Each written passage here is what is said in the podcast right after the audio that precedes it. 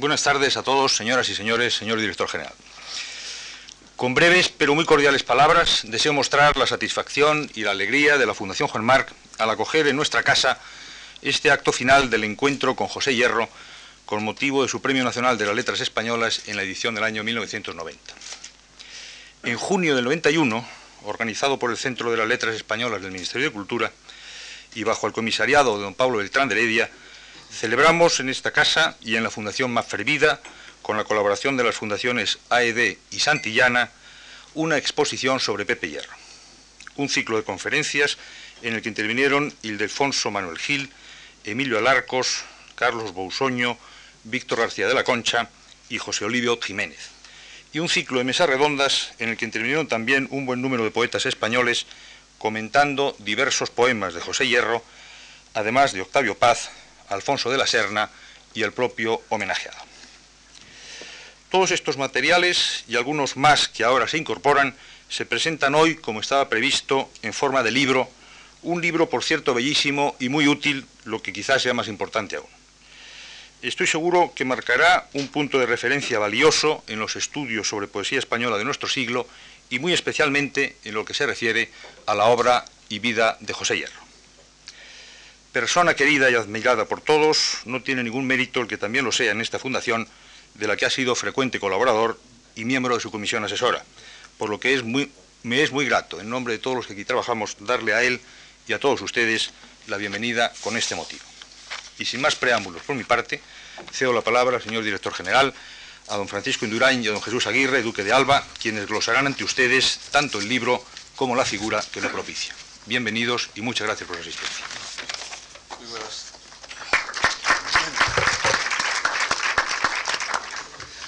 Muy buenas tardes y muchísimas gracias por su presencia. Está previsto que la primera intervención sea la de don Francisco Indurain. De manera que don Francisco...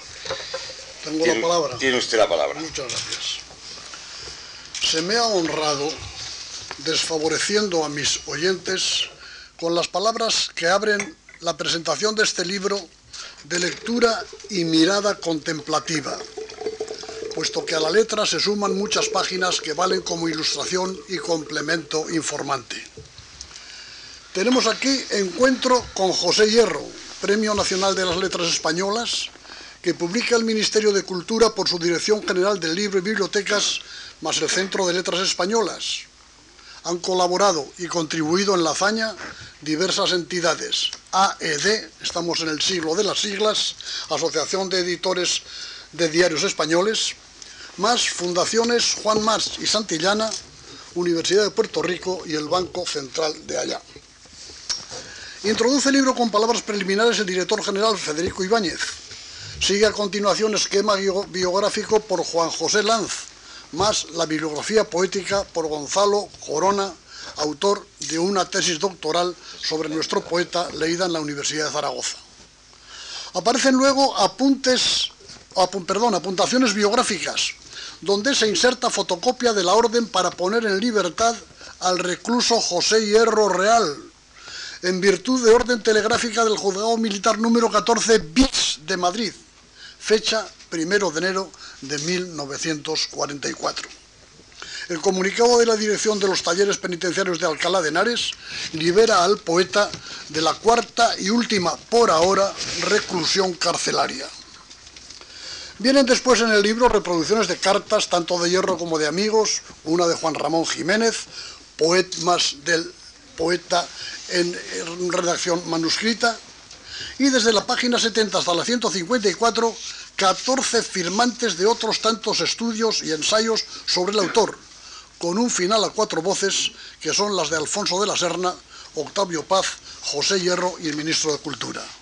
Cierra Mingote con un dibujo, el poeta Pepe Hierro en Tropicana.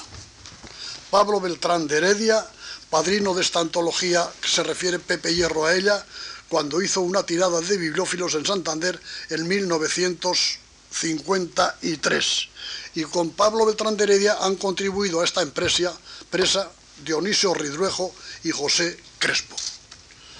Temo haber resultado prolijo, porque los índices están ahí, pero el caso lo exigía, y me siento complacido por el también ganado homenaje a nuestro Pepe Hierro, al hombre, al poeta, artista también en color y línea, que no deja de asomarse receptiva y activamente a música, arte hacia la que todas las demás artes aspiran. Hay algo que puedo aducir en mi favor, si a tanto llego, por compartir en este acto con el homenajeado José Hierro y Jesús Aguirre, duque de Alba, uno y otro antiguos conocidos, amigos admirados del que os habla. Y juego mi modesta carta de triunfo, la de llevarles muchos años de vida, así como a quien se ha quedado entre bastidores y ha sido fautor del libro que se presenta, Pablo Beltrán de Heredia.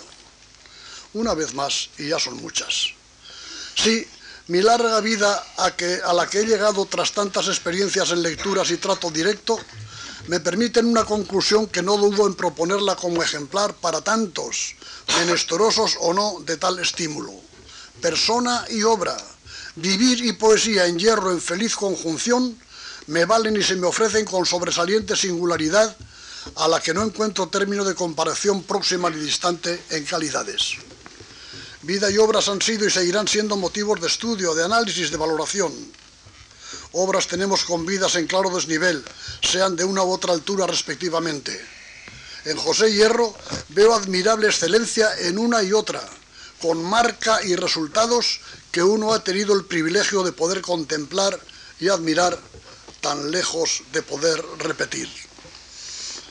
No me considero el más calificado para seguir en el curso de su vida, pero me bastan largos años de conocimiento, de trato directo, cuando no de referencias inmediatas, para haberme ganado afecto y admiración, muchas veces en las lindes, sino incidiendo en el asombro.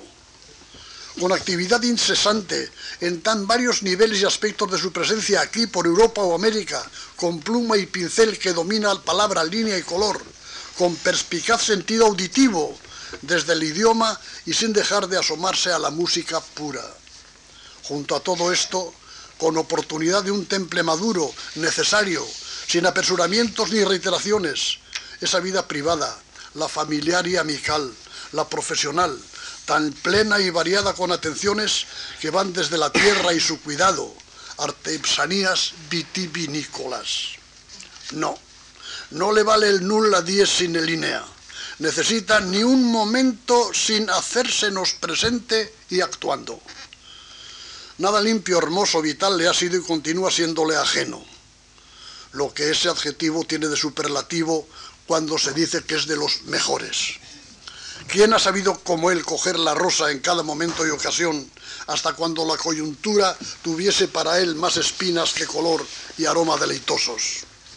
Cárceles, disfavores, presencia de la ineludible en un ayer glorioso o en humilde actualidad, se le humanizan con voces remozadas que perdurarán en su letra, sencillamente, sin apenas patetismo, como si desde tantas voces nos hablase a todos en lugares y tiempos compartidos por todos los seres humanos. Las ilustraciones que nos brinda este encuentro incluyen fotos en las que el poeta atiende a sus aficiones terrícolas, de las que obtiene delicados vinos en su finca de Nayagua, o mucho antes, sin cultivo, en un prado y cabaña que denominaba con chispa mi minifundio prado asomado a un estremecedor acantilado sobre el Cantábrico siempre sonante, al oeste de la capital montañesa Santander, segunda, tercera y una de sus más fecundas residencias. Ciudad, amigos, colegas o no, fueron allí un catalizador para el desarrollo de vida y obra. En tantas y tan diversas actividades a lo largo de su vida, si atendemos a la familiar, abuelo ya con delicia comunicada en línea y en verso, o a sus relaciones de amigos y colegas, Pepe Hierro mantiene una misma tonalidad y talante sencillo, con esa naturalidad suya tan suya, ni formularia ni de escena. Si sus poemas y prosas, prosa poética la más reciente en agenda, han valido y han de seguir valiendo para enriquecer la sensibilidad, imaginación y mente, de apertura también hacia el misterio o para una realidad bellamente recreada, su hombría total me vale con ejemplaridad singular.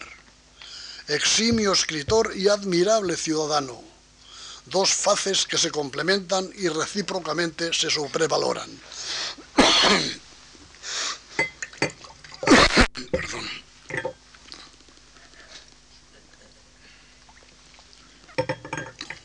De ahí que su escritura nos resulte tan digna de aprecio y de admiración con el placer inherente cada vez que a ella nos acercamos. Desde el nivel léxico más llano, esta poesía me suena con un trasfondo alusivo muy suyo y para cada ocasión. Algo que solo esta poesía, las análogas, pueden sugerir más que decir, hacia lo que Carlyle tomó del alemán para adaptarlo a un inglés cuasi romanceado, un Dechlichkeit Infinitud, que en español tiene equivalencia sílaba a sílaba.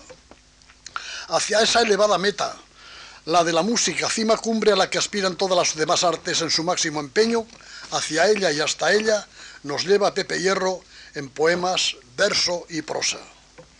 Gracias a poetas excelsos podemos asimilar y compartir sus hallazgos. Si como creo, y me vale otra vez el ya mencionado Carlyle, todos somos poetas cuando leemos bien a un poeta. Aunque pueda parecer que me desvío de lo que este acto requiere, no eludo un somero repaso por una beta de la obra de nuestro Pepe Hierro. Y es el tratamiento de la poesía con intenciones docentes. Sin recorrer sus largas andaduras por Europa y las Américas, sur, centro y norte, le recuerdo especialmente en colaboraciones que prestó y sigue impartiendo en la Universidad Internacional de Pelayo en Santander, tanto en cursos para extranjeros como en conferencias y reuniones entre docentes, profesionales y escritores. Participó con presencia y actividad ininterrumpidas en muchas reuniones, de las cuales conservo viva memoria. Ya sabéis que sus recitados nos hacen más interesantes sus versos, leídos desde la más legítima interioridad hasta lo que sonido y ritmo nos comunican. El caso es que por diversas actividades en universidades, en Ateneos, en esa creación suya, la Universidad Popular de San Sebastián de los Reyes, ha dedicado mucha y profunda atención a la teoría, si ahora vale el término como contemplación, al que ha de añadirse análisis también de poetas. Sus teorías sobre poesía debieran ser recogidas para publicación, ya que valen tanto para él como para una predisposición abierta y honda de que nos beneficiaremos sus lectores. Un rápido excurso puede valer como información y para estímulo. En la revista Arbor 1953 publica un ensayo, Poesía y Poética. En la revista Arbor 1953. Sigue luego lo que empleo en el prólogo a Poesías Escogidas, Buenos Aires 1960, lo que abre luego las poesías completas 1944-1962, ediciones Giner, Madrid 1962. En agosto del 66 nos dio una conferencia en la Universidad Internacional Menéndez Pelayo en La Magdalena, que fue publicada con las demás en aquella reunión de poetas y críticos. Elementos formales de la lírica actual, Madrid 1967, páginas 85 a 94, el texto de Hierro. Resumiré ahora lo que veo esencial en su teorizar sobre poesía de la suya y de la que considera de los, de los demás. Sin asomo de pedantería, con alguna nota de humor, irónico tal vez, nos fue presentando su ideario, apoyándolo ocasionadamente con citas. Ahora cito a él. Creo que la evolución de una buena parte de la poesía contemporánea consiste, al igual que la materia es descubrimiento de la pintura contemporánea, en elevar el ritmo a personaje principal del poema. Machado sería un buen ejemplo. Ritmo casi sin color, sin metáforas, sin las espléndidas sonoridades musicales de Rubén. es el verso que quiere disfrazarse de prosa. Aquí es donde entra mi poesía un verso cuya línea melódica, eso que puede apoyar eficazmente la voz del actor, apenas tiene altibajos. Un verso apagado, sin musicalidad, pero con toda la posibilidad de vibración y calidez de lo rítmico. Y más adelante, he dicho antes que los silencios de toda índole son aprovechados por los poetas de hoy. No es que sean invención actual, ahí están Manrique y Garcilaso para desmentirlo en mis versos, donde tanta participación tienen los silencios, advierto ahora que una de las fórmulas empleadas inconscientemente consiste en el empleo de esos pies, tres sin acentuar y tónica, que coincide con el agudo final del endecasílabo provenzal. Y termina la cita. Otra percepción provocada deliberadamente, y vuelvo a citarle, el encabalgamiento es una forma de ironía, es desmentir un ritmo por medio de otro, es guiñar el ojo al lector, pues en los ritmos de todos los grandes poetas el silencio, los mismos a veces el encabalgamiento, tiene un poder expresivo inimaginable. Y termino, el poeta sabe que ciertos ritmos, como agudamente indica el maestro de todos nosotros, Gerardo Diego, exige un tempo determinado. Termina la cita. Todavía en 1983 nos dio un folleto, Reflexiones sobre mi poesía, publicado por la Universidad Autónoma en Madrid. En fin, por seguirle en su tensa atención a su poetizar, remito a la reedición del Premio Donais Alegría, ahora en el vaso de Berceo, Madrid 1991. Y vuelvo a citar. En general mi poesía es seca y desnuda, pobre de imágenes. La palabra cotidiana cargada de sentido es la que prefiero. Para mí el poema ha de ser tan liso y claro como un espejo ante el que se sitúa el lector. Del lado de allá está el poeta, al que el lector ve cuando cree que se está mirando a sí mismo. Me importa que un poema mío sea recordado por el lector no como un poema, sino como un momento de su propia vida. El román paladino y la máxima participación humana, comentaría. Y aquí creo que he llegado al nódulo germinal de su poesía, a ese humanismo central y profundo, permanente, que llega a todos, a cada uno de nosotros. Esencialismo existencial con la mirada más honda y larga. El hombre en el mundo, un ser para la vida y para la muerte, incluso partiendo de la anécdota, para remontarse, sin alarde, sencillamente, como nos lo hace y crea Pepe Hierro. Con él obtienen sonido más puro las palabras corrientes de la tribu. Si con buenos sentimientos se hace mala literatura, solo con malos se hace buena. Ahora tenemos demostración en contra y tan palmaria. Ni estoy con Terencio, pues entiendo y comparto con Hierro que mucho humano debe sernos extraño, ajeno, en conducta y en literatura. Sus experiencias carcelarias nos las dio con limpidez y apertura de más alcance que la ocasión concreta. Así, por ejemplo, en reportaje, un poema titulado así, que figura en Quinta del 42, cito, desde la cárcel podría verse el mar, seguirse el giro de las gaviotas, pulsar el latir del tiempo vivo. Y termina, el tiempo aquí no tiene sentido. Desde la anécdota se nos ha elevado a categoría, hasta algo que vale para todos en todo lugar y tiempo, no de ocasión concreta. En Alegría, Premio Donais del 47, nos revela parte de esa su evolución íntima y cito el primer cuarteto del soneto. Llegué al dolor por la alegría, supe por el dolor que el alma existe, por el dolor allá en mi reino triste, un misterioso sol amanecía. Y le dejo a las puertas del misterio para volver a evocaciones del recluso, ahora en su libro Con las piedras, con el viento cito, que ha convertido un chiste de la figura del donaire en el caballero de Olmedo en algo de tan largo alcance desde dos nombres tan tópicos, piedras, viento. Aquí advierto una de sus marcas como poeta, predominio de nombres con con, comunes con el adjetivo insustituible. Pero es hora de ofrecer una mirada de más radio a su poesía a su ideal de cómo debe ser un libro a ella dedicado. Y vuelvo a citarle. Yo, perdóneseme la petulancia de hablar así, concibo los libros como un todo orgánico, no como colección de poemas. Estos deben apoyarse unos en otros, aclarándose entre sí, aspirando a ser todos juntos un solo poema. Cuando alguno falta, el acorde resulta incompleto. Desde el primero al último de los poemas hay una secuencia acorde con tiempos vividos íntimamente o en experiencias externas. Advierto algo como una incorporación reiterada, mejor, mejor reiterada, a un proyecto de vida. Y así abre el libro. Con las piedras, con el viento, hablo de mi reino. Será preciso decir que no hay frases ni término que no requieran nuestra más aguda atención y lectura en profundidad? Nada más.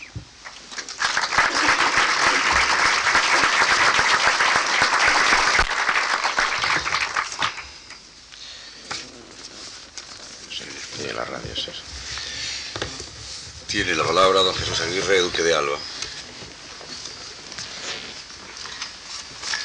Director de la Fundación Marc director general del libro, señoras, señores.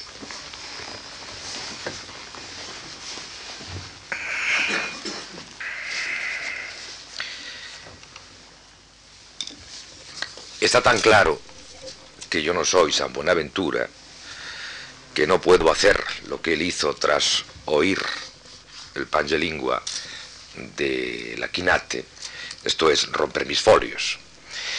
La maestría y el magisterio de Francisco Indurain eh, ha tenido altos sujetos, altísimos sujetos españoles. Hoy les ha tenido con no menos fruto para ustedes y desde luego para mí mismo, algunos supongo que para el laureadísimo poeta don José Hierro, eh, sus eh, enseñanzas. Si alguna vez, que me temo que ocurrirá pronto, hubiese que publicar, porque me lo arrancará don Pablo Beltrán de Heredia y Castaño, de entre cualquier escondrijo donde pudiera yo albergarlo, Mm, para publicar este texto deberá tener el siguiente título. Alborotos para un poeta erguido. No hace falta que el señor Hierro se levante. La crítica me interesa, pero el asunto sobre el que dan los críticos tantas vueltas y revueltas me apasiona. El texto. Escribirlo es cruel y leerlo y sobre todo releerlo hace delicias, delitias domini. La biografía de un escritor al que conozco me horroriza siempre, la de cualquier escritor que conozca. Está entremezclada con la mía. En el caso que nos ocupa, debo decir en pos de Neruda, confieso que me cansa José Hierro, no su verso y su prosa, su persona es la que me desgana, porque siempre pasa tan solo lo que él quiere pase. El que pasar no puede de sí mismo, menos mal, ya está bien, de barcas blancas, de manos de oro y de árboles tañidos, de fuentes secas, pero que dan canto, no decide pasar. ¿Acaso pasa de terquedad más digna de otras metas que, las que él menosprecia y se equivoca?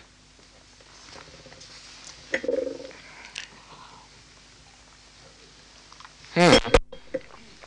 Lo sentito. El único refugio para leer a un poeta sin daños y perjuicios es ponerse enseguida a leer otro.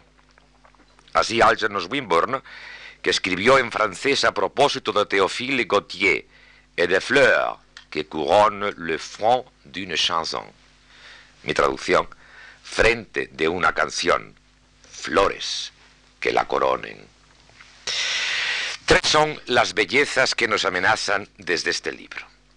La iconografía, la tipografía y el texto, no tanto el color.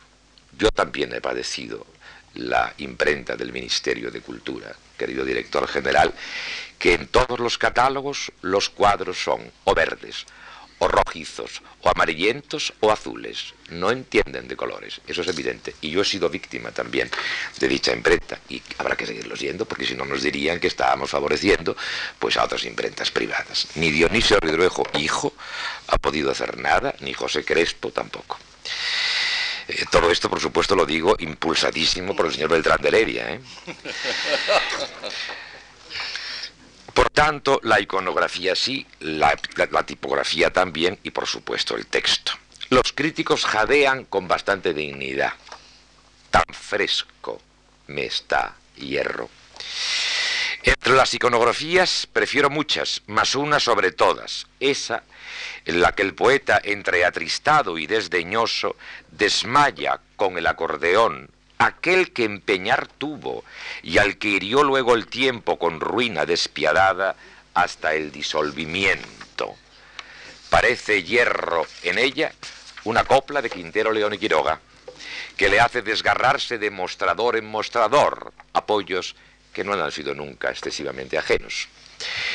El artista creo que es Jesús Alonso. También me gusta otra. En una playa valenciana acompaña al poeta un su amigo, que también lo fue mío, desmedrado, azorado, enclenque y con un bigote como defensa, disimulo, detente. El amigo es Jorge Campos. Hierro, estaba tan fresco. Los años que he piado por un artículo brevísimo que acaba de citar el profesor Indurain, que el autor de Con las piedras, con el viento, publicó en la revista Arbor allá por los 50. Hierro, fresquísimo. En él recordaba yo más que impresionado, probaba el poeta con monos de pies incluidos, cómo para cada poema se le ocurría primero el ritmo, al cual luego iba poniéndole una letra. No hay referencia bibliográfica de dicho artículo en el libro que nos es hoy atingente, atingente. Más cuidadosas manos me lo han proporcionado, hierro tan pancho. He escrito y publicado que este poeta, ese, es uno de los pocos que desmiente la, crónica sordera, Ortega, Zubiri, etcétera, de nuestros mejores intelectuales, que cuando en música se meten, meten también el remo, aun enseñando. Así Ortega, cuando se inventa un pleito entre Beethoven y Debussy en Musicalia. El de Bonn es para nuestro meditador en este avance como Galdós y Claudia Aquiles, un versón del pentagrama perdón, en este avance como Galdós y Claudio Aquiles, y crótalos sutiles y añafiles y lunas de guitarras, etc., un versón del pentagrama. Hierro, digno sucesor de Rubén y de Gerardo, poéticamente digno, claro está. Sabe de músicas y en contra de la sentencia del sevillano San Isidoro, algo de iniquidad. Isidoro, San Isidoro dijo, qui iniquitatem gerit musicam non habet. ¿Es dionisíaco o por acaso apolíneo? Vayan ustedes a averiguar. Desde luego que báquico. Todavía en la actualmente vigente y vigésimo primera edición de nuestro DRAE, de, de, Diccionario de la Real Academia Española, la definición de música combina solo armonía y melodía, soplándose el ritmo. He vuelto a presentar papeleta, ya la había presentado, pero hierro tan fresco, hierro tan tieso. ¿Qué resultaría de la comparación, aunque según Ors la literatura comparada es a las humanidades lo que... Aquí hay un blanco en la copia mecanográfica, pero creo recordar este discurso de don Eugenio Dors en una asamblea general del libro, allá por los años 47, me parece, lo que a las... estas las humanidades, la literatura comparada, que diría Claudio Guillén eh, y Jaime Salinas. La literatura comparada es a las humanidades lo que la sociedad de las naciones es al imperio. Entre don Ramón María de Campo Amor y José Hierro, ¿hay relación? ¿Hay comparación posible? Que yo sepa. Nada ha escrito el segundo sobre ferrocarriles y nada tampoco acerca de lechugas. Salerno y Diocleciano. Hierro, más fresco que una lechuga, de eso se sabe. Bueno es que Hierro jamás cayera, a pesar de sus múltiples indigencias, en la literatura alimentaria que Juan García Hortelano abiertamente y Albiés Jaime Gil de Vietma hicieron descender de la dolora del fresquísimo asturiano, literatura que se apodó como de escuela de la Berza, tal las lechugas aquellas de Salerno, pero en pobre. ¿No cantó Miguel Hernández, otro antecesor vomitivamente invocado por los del realismo socialista, que ignoraron, por cierto, su perito en lunas, a lo caña silbada de artificio, rastro sino evasión de su suceso? Primer poema del libro. Las nanas de la cebolla. La cebolla es escarcha, cerrada y pobre y en el rayo que no cesa no quiso ser el hortelano de la amada podredumbre de Ramón Sige con quien tanto quería. digamos ya sin ambajes, que Miguel Hernández no tuvo tiempo para llegar a ser el gran poeta que llevaba dentro. La obra que conocemos del de Orihuela no es ni mucho menos de primer rango. Eso sí, resulta brillante y muy estimable, pero trunca por circunstancias atroces de su gallarda inserción en la entonces destrozada vida española.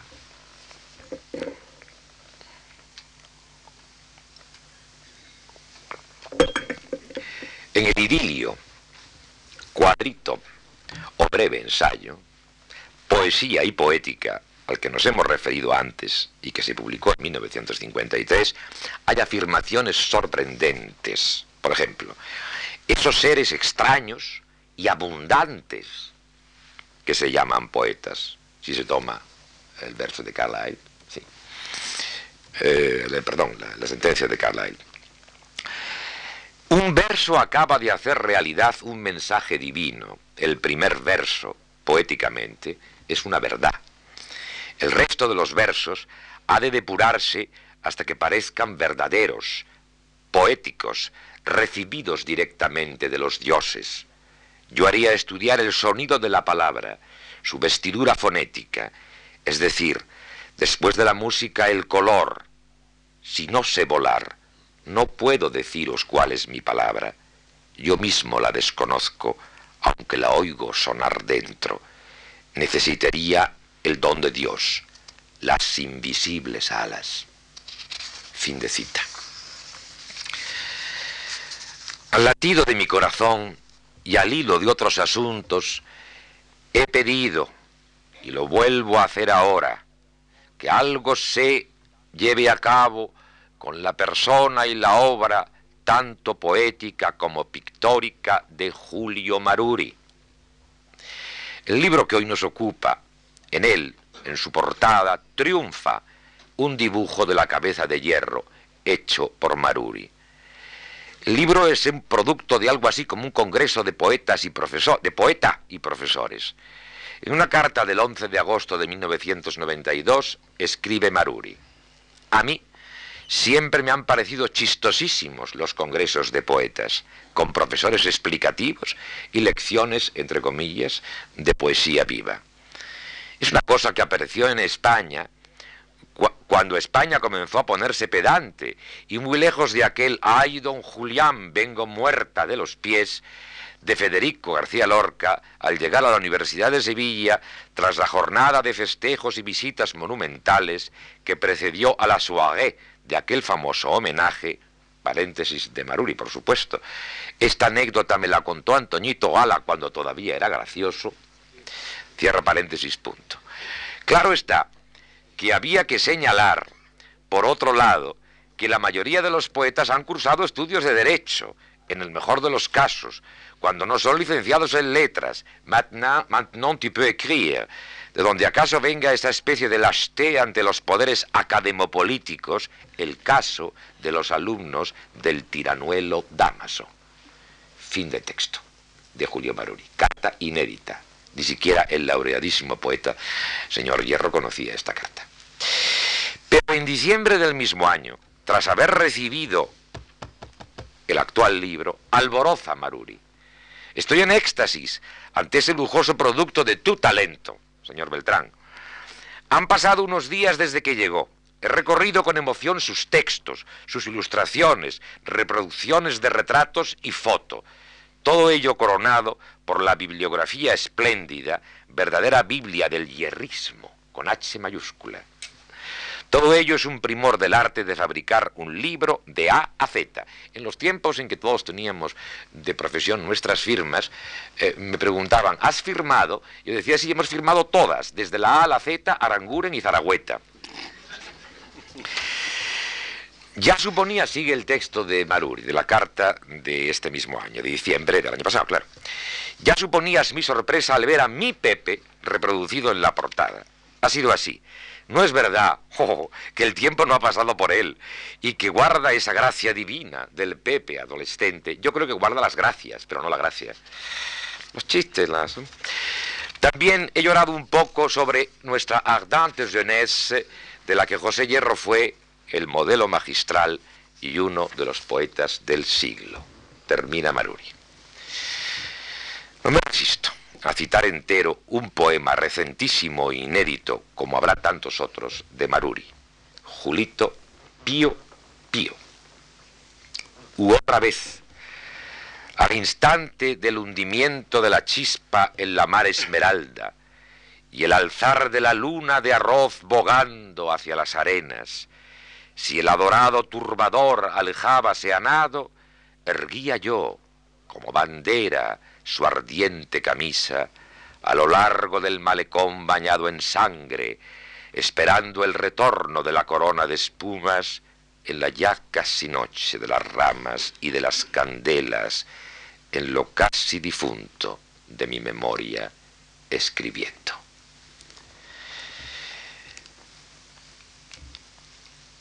Creo que la pintura, la escritura y la persona de Julio Maruri, y lo saben ustedes, lo hago siempre, lo he hecho delante del presidente de Cantabria en Sevilla, pero por ahora ni vientos,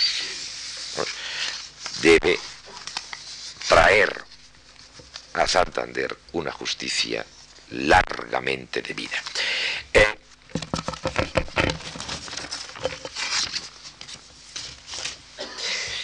Evidentemente que los eh, eh, profesores que nada tienen en este caso de pedantuelos y que colaboran en el libro y que ya ha eh, dicho algo sobre ellos don Francisco Induray, hablan de estatuas yacentes.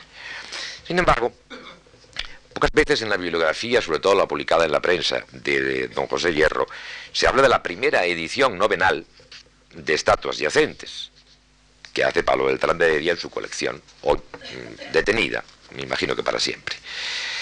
Eh, en el poema tan justamente citado, estudiado de Manuel del Río, lo leo, el muerto en español, es un nombre anónimo. Bueno, miren ustedes, tan anónimo como los nombres de las dos estatuas yacentes de la Catedral Vieja de Salamanca.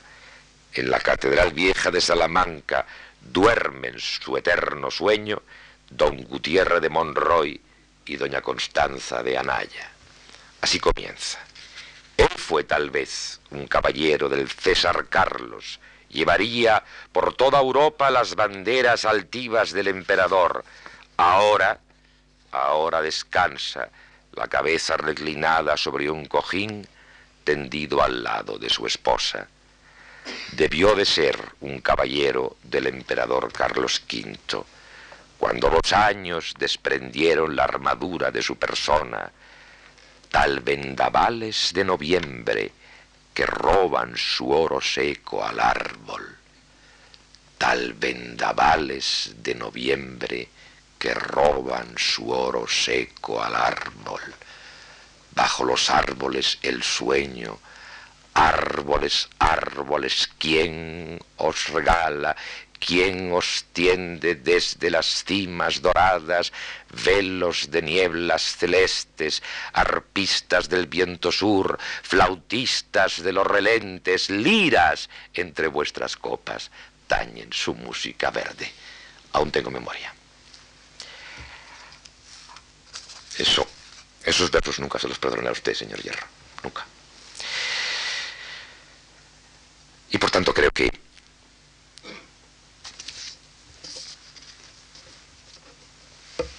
no puedo dejar de hacer una agresión al señor Hierro que me encomienda señor Beltrán de Heredia. Y un reto a Salamanca. En el libro de alucinaciones, o alucinaciones, también hay una soberana alucinación. Salamantan salmanticense, que casi es salmantina, que así está albergada en la pacibilidad que dice mm, Cervantes eh, tiene la vieja ciudad castellana. Eh, debe Salamanca hacer una edición importante de Estatuas Yacentes, uno de los poemas más importantes de José Hierro y menos conocidos. Esa edición debe estar acompañada armónicamente por una exposición de los siguientes poetas pintores, Juan Ramón Jiménez, José Moreno Villa, Federico García Lorca, Rafael Alberti, Dionisio Ridruejo, padre, por tanto no Ross, José Luis Hidalgo, Julio Maruri, Diego Jesús Méndez, José Hierro. Debe hacerse doctor honoris causa por la Universidad de Salamanca, don José Hierro, y bien podría hacer su salutación, acompañarle con el padrino, hace falta otro, don Víctor García de la Concha, colaborador del libro y actual y felizmente secretario perpetuo de nuestra Real Academia Española. Quisiera estar para oír la contestación de José Hierro, a quien vendría muy bien además la birreta de doctor, porque de esa manera no se notarían ciertas carencias ya absolutamente irremediables. Y en la Catedral Vieja, una lectura comentada, yo diría que sin comentar, por el autor del poema Estatos Yacentes, intermedios de polifonía, y aquí se dice paso, pero no paso en el sentido eh, eh, eh, de los chicos de ahora, cuidado, porque San Juan de la Cruz dice paso de gustillos. Luego nada de que eso es eh, yupi o yonki o piri, o como, se diga. Bueno, no, no, o cherry, no, no, no, usted eso. Paso de gustillos está en San Juan de la Cruz. Paso, paso. Y entrega de la reedición del poema. Señor alcalde de Salamanca, mi viejo y excelente amigo catedrático de la Universidad Pontificia y de Foniatría, don Jesús Málaga, señor rector de la Universidad Civil, eh, señor obispo, mi queridísimo amigo Mauro Rubio, a quien bien conocen algunas damas que aquí hay, señor nuevo presidente de la Caja de Ahorros de Salamanca, Soria, don Fernando Modrego. He aquí un reto para poder repetir con jovellanos don Gaspar Melchor y sobre todo que repita el laureadísimo que está comodísimamente sentado ahí. Eh, eh, mm, mm, en fin, decía Jovellanos, descansemos de estas fatigas para poder entrar en otras, pero no olvidemos, sobre todo, no olvidemos, tal vendavales de noviembre que roban su oro seco al árbol dando una clase de estética a una importante universidad norteamericana, el español abulense Jorge de Santayana vio precisamente ese fenómeno de un viento robándole al árbol su oro seco en noviembre. Cerró su cartapacio y dijo, señores, la estética está ahí. Muchas gracias.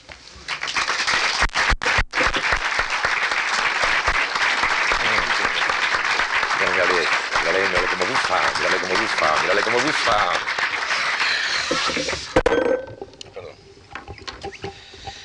Señoras y señores, mis antecesores en el uso de la palabra han destacado ciertamente con acierto y con extraordinaria brillantez los méritos de la figura de José Hierro que nos convoca hoy aquí.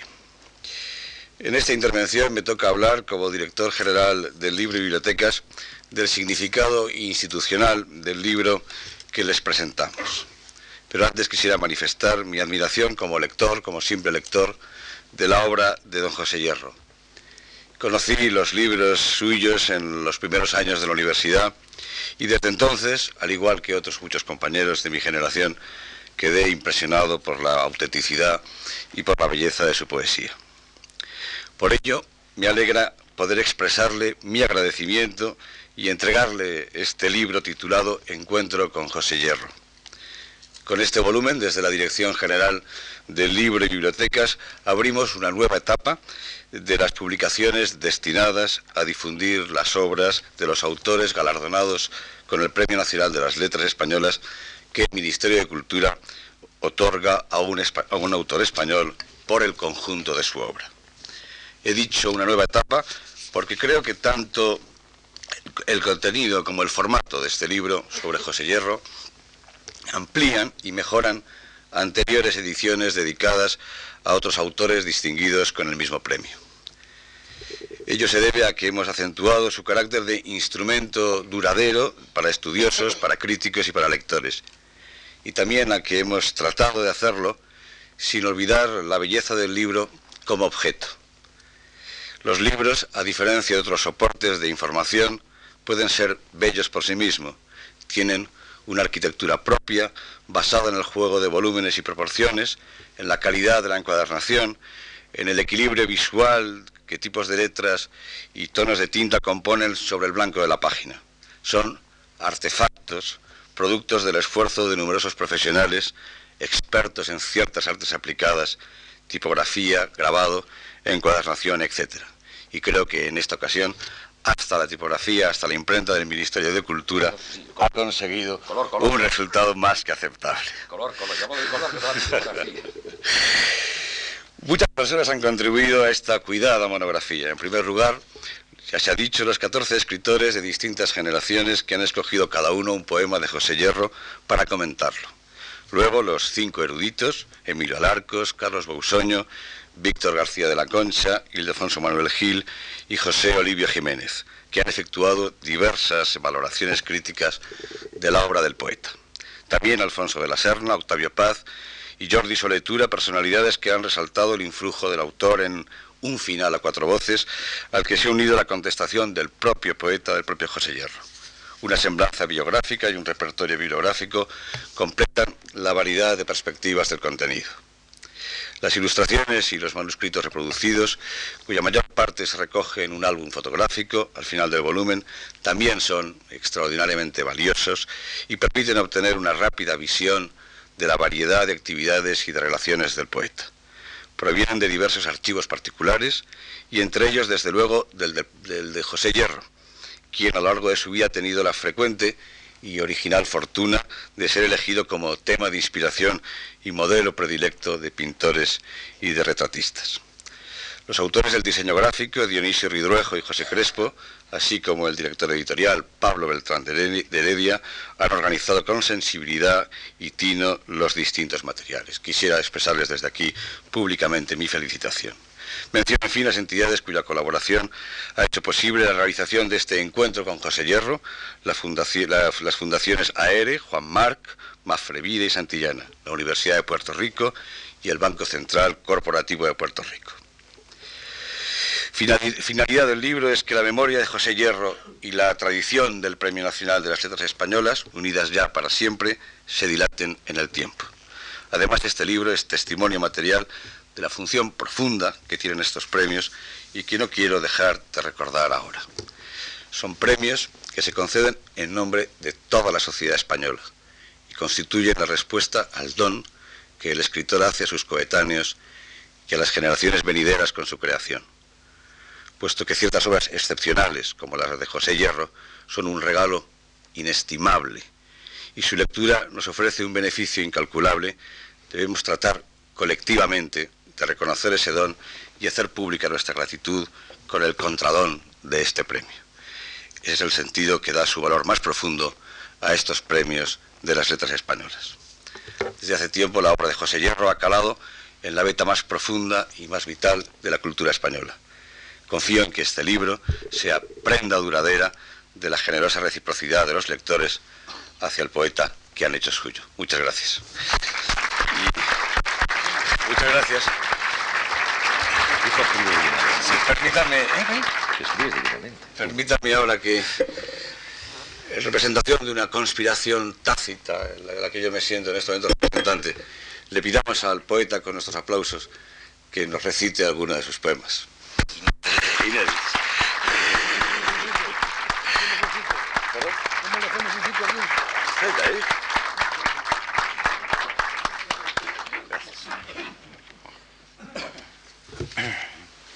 Después de estas palabras de elogio, de vilipendio, yo cuando, cuando acabó la semana aquella, donde todo esto ocurría en, vivo, todavía no estaba plasmado en un libro, yo dije que era como asistir a los funerales propios, lo de Carlos V, ¿no?